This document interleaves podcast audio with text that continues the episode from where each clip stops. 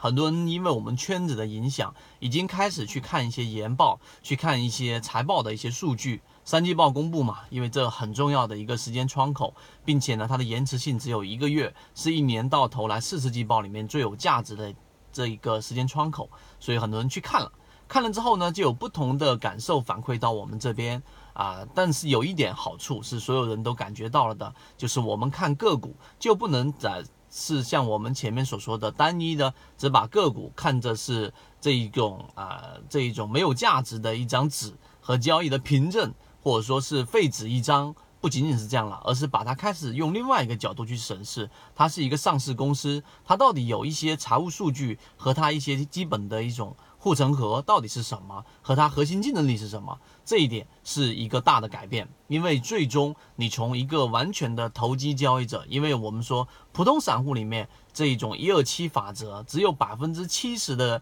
呃，百分之七十的人都是亏损，百分之二十的人平本，只有百分之十的人是赚钱的。这一种魔咒要逃出来，必须要转变成有投资思维，所以这是第一个我们认为很重要的转变。第二个，在你研读了很多研报之后啊，你应该会有一种感受，什么感受呢？就基本面分析，它所筛选出来的个股啊，其实它的这一种不一定。它的这个财报数据或者增长净净利润增长率 ROE 有多高，ROIA 有多高，那么这一个个股它就必须是暴涨，没有的基本面，它分析里面有一个规律，它就是只要你通过基本面里面，它是属于在整个行业里面的龙头，它有很强的核心竞争力，它的利润率可以达到百分之九十多，这已经是超越了大部分同行了。那么这样的个股它都有一个特点。就是基本面，它帮我们要做的事情就是寻找护城河，它的抗跌能力会比较强，并且呢，它的上涨会比较平稳，基本上是同步于甚至略高于整个上证指数和平均股价的上涨，这是第一个特点。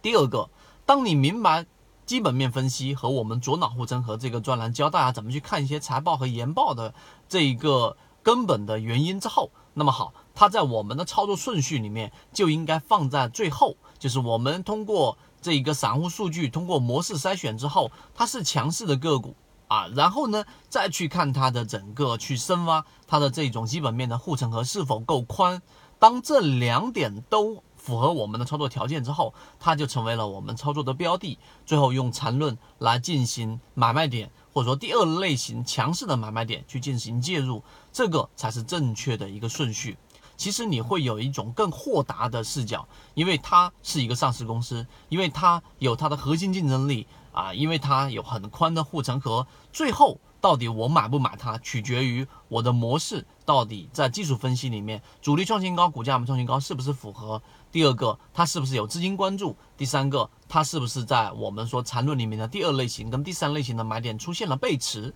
这个才是它起爆点的关键。所以你理解这个护城河和资金面和技术面的这一个啊盈利模式之后，我相信这种收获是非常大的，因为你已经从原来的盲目投机变成了理性投资。好，今天三分钟，希望希望对大家来说有所帮助，和你一起终身进化。